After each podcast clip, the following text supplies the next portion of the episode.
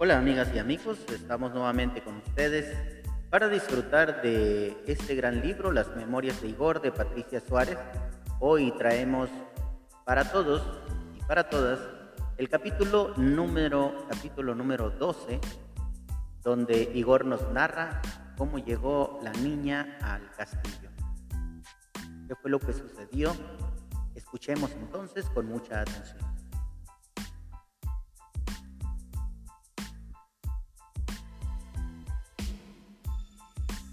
Hola, aprovecho este tiempo para narrarles un poco sobre cómo llegó la niña al castillo. La niña se llama Margit, es huérfana. Un día de funesta lluvia, golpearon la aldaba y el amo estaba arrebujado en su piel de oso junto al fuego y me ordenó, Igor, ve a abrir la puerta, por favor. No hay nada, amo. Mentí. Hacía mucho frío. Caía agua nieve. De veras. Igor, no te hagas el estúpido y ve a ver quién golpea la puerta a estas horas. Debe ser el viento, amo. Igor. Tal vez alguno de nuestros cocodrilos del foso. Pues eh, pensó refugiarse y ahora pues viene a querer guardecerse un poco. Igor, no me hagas que repita las órdenes porque te las verás con mi varita de avellano. La de hacer magia, amo. La de hacer moretones, Igor. De manera que fui.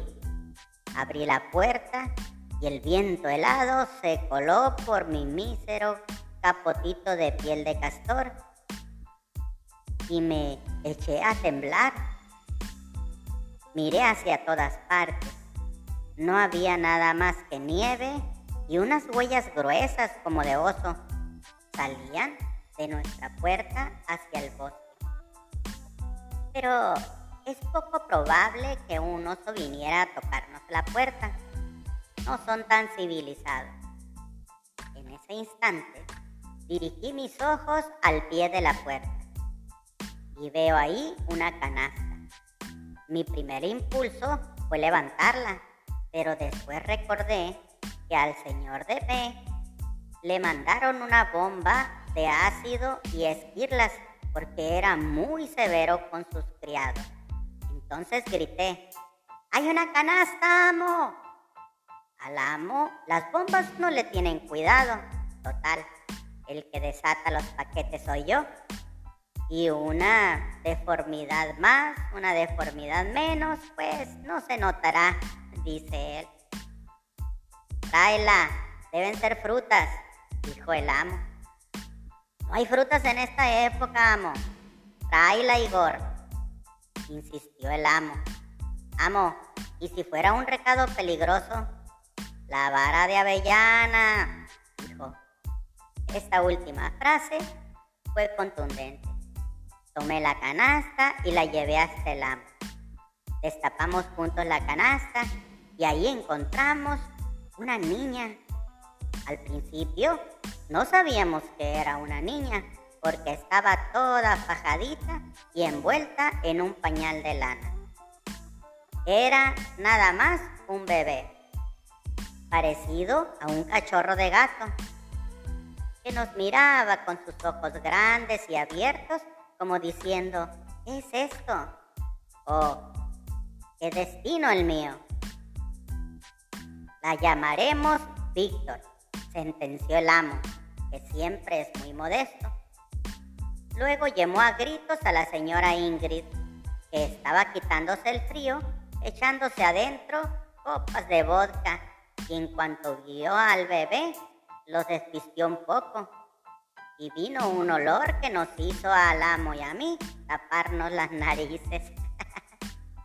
la niña Ingrid, la señora Ingrid, dijo con una sonrisa, que Víctor, el amo se puso colorado y se corrigió, Victoria. No me parece, amo. Aquí hay una esquela que dice, mi nombre es Margit, porque nací el día de Santa Margarita en Budapest. Mírenla. El amo se encogió de hombros y abolló el papelito. ¿Y eso qué? Se llamará Victoria, Victoria Frankenstein. Amo, argumentó la señora Ingrid con calma. Ya tiene nombre. Se llama Margit. Nada, se llama Victoria. El amo puede ser muy caprichoso. Se llama Margit.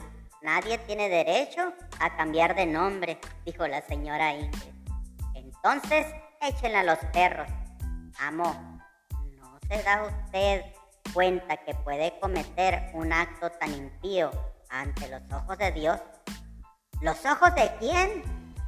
Preguntó muy, muy enojado el amo. El amo es ateo y detesta que le mencionen a Dios. Saquen ese bicho de mi vista, gritó. De manera que entre la señora Ingrid, el cochero, yo, ajá, y una cabra de la aldea, que en aquel tiempo pues pudimos criar a la niña. Y así, Margit llegó a nuestro castillo.